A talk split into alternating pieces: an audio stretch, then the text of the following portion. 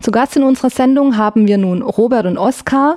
Sie sind Aktivisten der Roten Hilfe Stuttgart und Teil des Begleitungskreis Krawallnacht bleibt legitim. Danke, dass ihr heute da seid und mit uns über die Prozesse der sogenannten Krawallnacht sprecht. Auslöser in dieser Nacht war eine rassistische Kontrolle der Polizei, wie sie allzu regelmäßig vorkommt.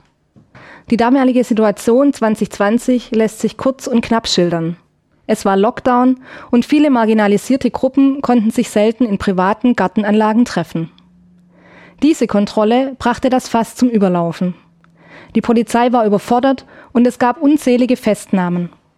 2022 folgten Hausdurchsuchungen linker Aktivistinnen, die angeblich die Geschehnisse in der Krawallnacht befeuert haben sollen.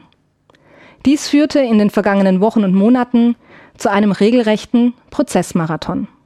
Könnt ihr ähm, unseren Zuhörerinnen erzählen, wie viele Prozesse es gab und zu welchen Urteilen es kam? Ähm, ja, hallo erstmal, ich bin's, äh, Robert, freut mich, äh, hier sein zu dürfen. Ähm, genau zu den Prozessen, wie viele es gab und welche Urteile äh, es kam. Ähm, ich glaube, also die Medien reden ja immer von 400 bis 500 Jugendlichen, die an dem Abend da waren. Davon weiß man, dass so circa 250 äh, Jugendliche identifiziert worden sind. Ich schlage jetzt ein bisschen mit Zahlen um mich, da müssen wir ein bisschen aufpassen. Ähm, davon sind 167 ähm, Beschuldigte ermittelt und davon wurden 103, äh, wurde eine Anklage erhoben. Das heißt, am Ende gab es eine Haftdauer von insgesamt 125 Jahre. Davon waren direkt 50 Jahre dann ohne Bewährung.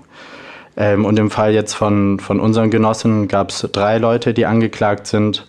Ähm, genau, wo jetzt ein Genosse letzte Woche zu drei Jahren und zwei Jahre ohne Bewährung ähm, verurteilt wurde.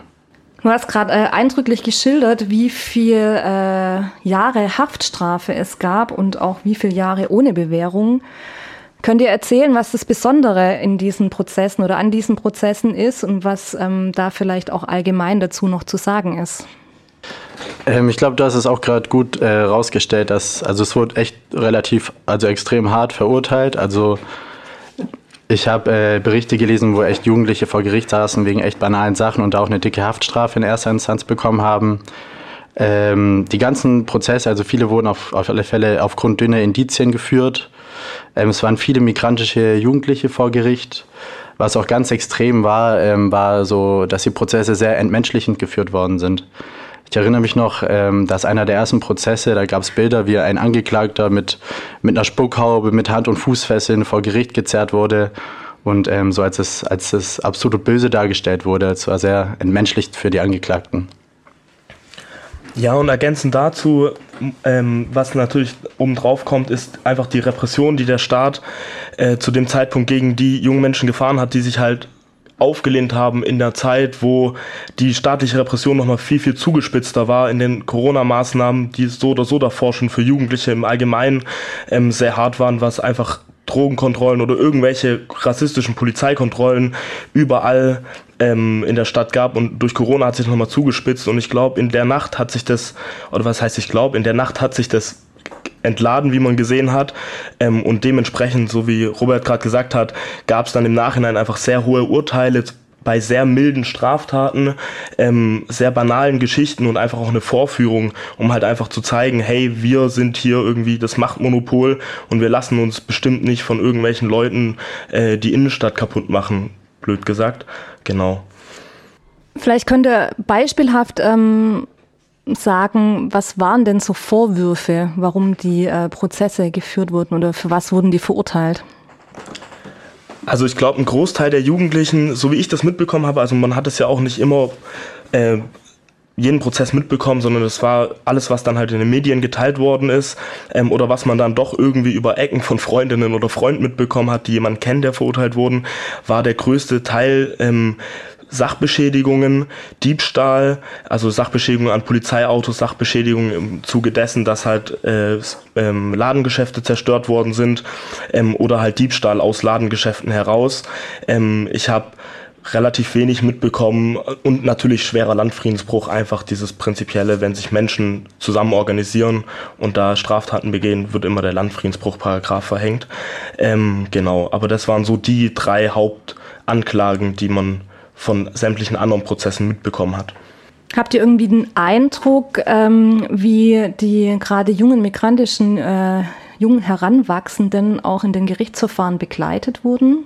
Also gab es da irgendwie Unterstützung und von welcher Seite?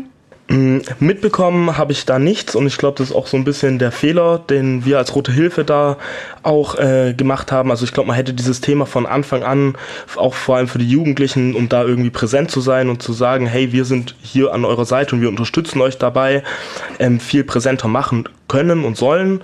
Ich glaube, das ist einem immer eine Lehre, wenn man Sachen äh, nicht von Anfang an so macht, wie man es eigentlich vorhat zu machen. Ähm, aber an sich ist es sehr vereinzelt geführte Prozesse und erst im Zuge der, der Hausdurchsuchungen ähm, bei den Genossinnen und Genossen ähm, kam es eben zu so einer öffentlichen Begleitung, kam es eben zu einer öffentlichen Präsenz, die man dann irgendwie auch im Stadtbild gemerkt hat. Ähm, aber so die ganzen anderen Leute, die angeklagt waren, die ganzen anderen Jugendlichen, die angeklagt waren, waren relativ auf sich allein gestellt und was natürlich ein Fehler war von der Linken hier in Stuttgart. Ähm, ich glaube auch so, wie die anderen Prozesse liefen bei den anderen Jugendlichen, die waren so sehr, ähm, also so wie ich es vorher vorgelesen habe, in erster, also auf Bewährung sind, glaube ich, relativ viele am Ende. Also 125 Jahre wurde ausgesprochen, davon 50 ja ohne Bewährung. Ich glaube, die ganzen anderen Jugendlichen, die wurden ja eigentlich auch teilweise gezwungen, sich am Ende zu entschuldigen, um nicht in den Knast zu gehen. Das kam ja auch bei dem Prozess von dem Genossen raus, dass äh, viele andere sich entschuldigen mussten und das dann auch gemacht haben. Genau, die haben da schon sehr starken Druck auf die Jugendlichen ausgeübt. Wir haben Robert und Oskar bei uns im Studio, die Aktivisten der Roten Hilfe Stuttgart sind und des Begleitungskreises Krawallnacht bleibt legitim.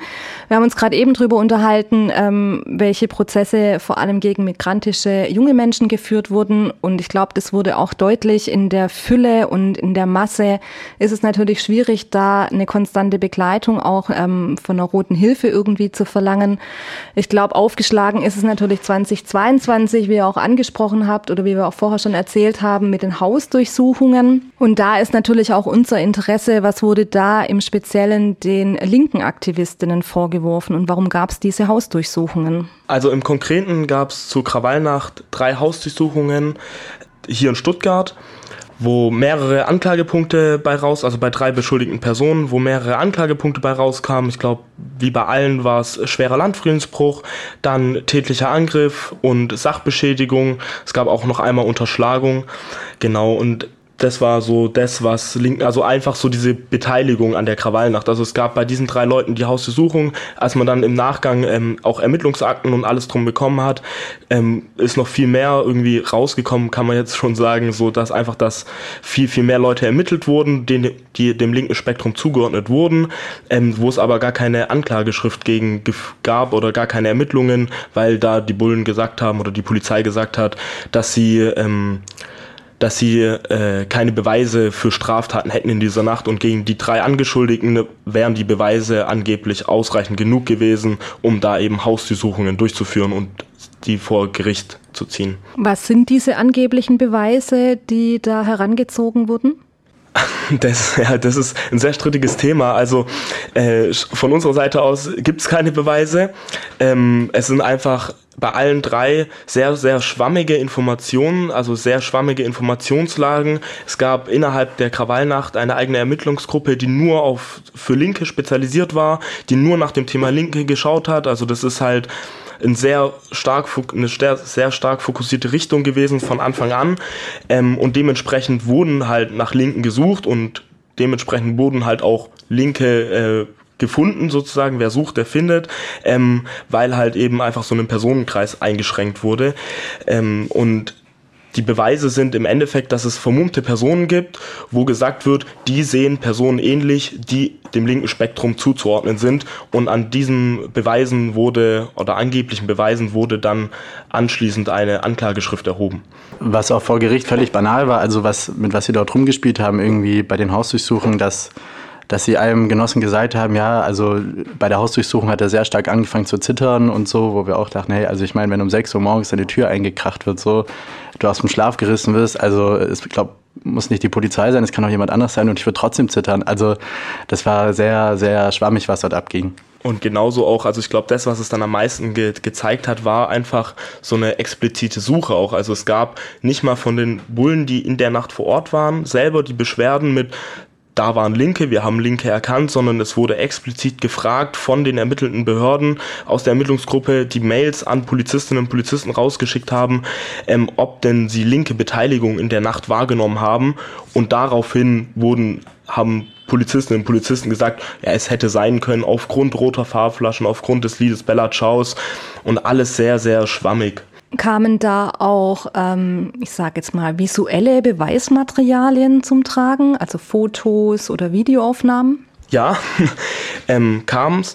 Also die Prozesse waren bei, bei allen drei und ich gehe auch davon aus, also dass sie bei allen anderen Prozessen, also bei den anderen Leuten, wo man nicht mit dabei war, genauso geführt wurden, haben gestartet mit einem zehnminütigen Video, was einfach nur dazu dienen sollte, so eine Schlimme der Nacht darzustellen, obwohl es in dem Video gar nicht um den einzelnen Fall ging, sondern einfach um so ein grundlegendes, die Nacht war so schlimm und so scheiße. Und bei den einzelnen Personen bei uns aus der linken Szene war es schon so, dass Beweise vorgeführt wurden, aber wie vorhin gesagt, nur vermummte Personen, keine wirklichen Gesichter, die man erkennen konnte, alles irgendwelche schwammig herbeigezogenen Fotos, Videos, unscharf, die im Nachhinein einem Gutachter vorgelegt wurden. Der Gutachter halt Vergleiche gezogen hat mit genau einer Person, wo er halt ein Gesicht hatte und eine Körperstatur und dementsprechend halt auf seine, seine, seine Gutachten erstellt hat aber so wirkliche Beweise, dass man sagen kann, hier hat man ein Gesicht und da hat man ein Vergleichsgesicht, das gab es bei keinem der Angeschuldigten. Er hat jetzt ja vorher auch schon gesagt, genau, das sind sehr dünne Indizien, mit denen die Gerichtsverfahren da auch durchgeführt wurden. Was bedeuten denn die Urteile jetzt in Bezug auf die Ausweitung staatlicher Repressionen? Mm, die Urteile an sich sind, glaube ich, für sich allein gesehen gar nicht so, also sind äh, scheiße. Ich glaube, das kann man erstmal so stehen lassen. Scheiße für die betroffenen Personen. Aber ich glaube, sollen eher abschrecken ähm, in halt eine Gesamtlinke rein. Also man sieht es mit den ganzen Verfahren in Ostdeutschland, mit den ganzen Hausdurchsuchungen in Ostdeutschland, jetzt auch in München mit der IAA, wo letztes Jahr ein Genosse zu neun Monaten ohne Bewährung verurteilt wurde. Äh, dieses Jahr sogar. Ähm, und genauso auch die anderen drei Verfahren, also eine Verfahren ein Jahr, acht Monate auf zwei Jahre Bewährung, die andere Person hat drei Jahre, neun Monate bekommen, das war ein kleiner Sammelprozess mit zwei anderen Anklagepunkten. Ähm, die Person hat sich daraufhin entschlossen, äh, Haft, die Haftstrafe nicht anzutreten ähm, und hat im Mai veröffentlicht, dass sie im Untergrund gegangen ist. Also ich glaube, sowas sind halt sehr abstreckende Sachen, die man halt in so eine Linke im Allgemeinen äh, reintragen will. Also man sieht es mit den Öffentlichkeitsfahndungen, die es jetzt rund um das Leipzig äh, Antifa-Ost-Verfahren gibt, ähm, wo man halt einfach sagen will, hey, Linke, da ziehen wir einfach eine Schraube zu, während wir irgendwie bei Rechten 600 Rechte im Untergrund teilweise bewaffnet, da bekommt man gefühlt gar nichts mit. Und ich glaube, da ist einfach so ein wo man merkt, hey, man kann sich in keiner Art und Weise auf den Staat verlassen und so und deswegen müssen wir da auch irgendwie das selber in die Hand nehmen und da selber gucken, dass wir uns da selber nicht unterkriegen lassen und da selber weiterhin äh, standhaft bleiben und unsere politische Arbeit genauso weitermachen wie davor. Genau, standhaft bleiben, die politische Arbeit weiterführen. Was bedeutet das für die Zukunft? Wie geht es jetzt weiter mit den Urteilen, aber auch mit dem, was diese Prozessführung vielleicht ausgelöst hat? Also so zu der Frage, wie es weitergeht. Also ich glaube, was, was, was ganz gut ist, in erster Linie erstmal solidarisch sein mit den Betroffenen, auch äh, ein Teil der Roten Hilfe werden, ähm, die uns auch immer unterstützen. Und für uns äh, würde ich sagen, auch als Begleitungskreis Krawallnacht bleibt legitim weiter unsere Kampagne offensiv führen, also die Nacht äh, politisch so gut es geht äh, zu verteidigen, ähm, auch Öffentlichkeitsarbeit leisten, Genau, ich glaube, ähm, kein, keiner lässt sich von, also keiner lässt die, äh, also dass die, die, die Repression, die zieht ja an und das spürt man. Ähm, ich glaube, da, da müssen wir kollektiv einen Umgang damit finden, schauen, wie wir weitermachen. Ja, und ich glaube, und das ist, glaube ich, so der, der große Punkt. Also der Robert hat es gerade gesagt, dass wir uns einfach nicht unterkriegen lassen, dass wir einfach uns weiterhin aktiv beteiligen, irgendwie linken Seiten folgen, irgendwie auf die Straße gehen, Proteste äh, organisieren und selber organisieren, ähm, um uns halt zu zeigen, so hey, innerstaatlichen, äh, während der Staat immer weiter nach rechts ruckt ähm, und wir immer mehr Repression abbekommen, wird eine linke Szene oder werden Linke irgendwie äh, nicht untergehen, sondern wir werden uns weiterhin politisch engagieren und weiterhin ähm, für die Sache kämpfen, die wir richtig finden. Äh, noch kurz, ich, ich glaube auch noch mal kurz zu dem Punkt gerade, also die Urteile, die jetzt auch dort gefällt worden sind äh, wegen der Krawallnacht, so, die kommen ja auch nicht von irgendwoher. Also der Staat sagt, hey, da war Linke dabei und eine Linke, die sich irgendwie in soziale Widersprüche einmischen, die in der Nacht halt aufgekommen sind, ist eine reelle Gefahr für den Staat. So, auch wie sie immer reden von, hey, da gab es eine zweite Phase und so weiter, dort, wo Linke beteiligt gewesen sein soll, dort wurde es alles organisierter, so, würde ich sagen, ja, da war, also, dass, dass dort äh, der Staat eine Gefahr drin sieht, wenn dort irgendwie Linke beteiligt drin waren. Genau, ihr habt es gerade angesprochen noch, vielleicht einmal, ähm, an wen kann man sich wenden, wenn man aktiv werden möchte oder welche Seiten könnt ihr empfehlen, auf denen die nächsten Termine angesagt werden? Ich glaube, es kommt immer darauf an, wo man aktiv werden will. Ich glaube, hier in Stuttgart ähm, würde ich jetzt einfach, wenn man Instagram hat, einfach auf die Seite Red Act, also red.act gehen. Da kriegt man sämtliche Sachen innerhalb des, des linken Kontextes hier aus Stuttgart mit ähm, Mobilisierungen oder auch Nachberichte von Mobilisierungen. Wenn man sich konkret irgendwie auf Repressionsarbeit ähm, spezialisieren will, dann würde ich die Rote Hilfe-Seite oder auch die Notwendig-Seite ähm, empfehlen. Ähm, genau, und das ist auch so ein Punkt, also die Notwendig-Seite nur für Leute, die es vielleicht noch nicht mitbekommen haben, ist ein, im Zuge des Vasenverfahrens entstanden, wo ein Genosse in Haft sitzt, der dort weiterhin politisch aktiv ist und dort weiterhin ähm, den politischen Kampf versucht nach außen zu tragen und da auch relativ viel staatliche Repression erfährt ähm, und wo man halt einfach dort sich beteiligen kann auf Kundgebungen oder halt auch Spenden. Dann danke ich euch, Robert und Oskar, dass ihr euch heute die Zeit genommen habt, bei uns in der Roten Hilfe-Sendung da zu sein. Dankeschön, dass wir da sein durften.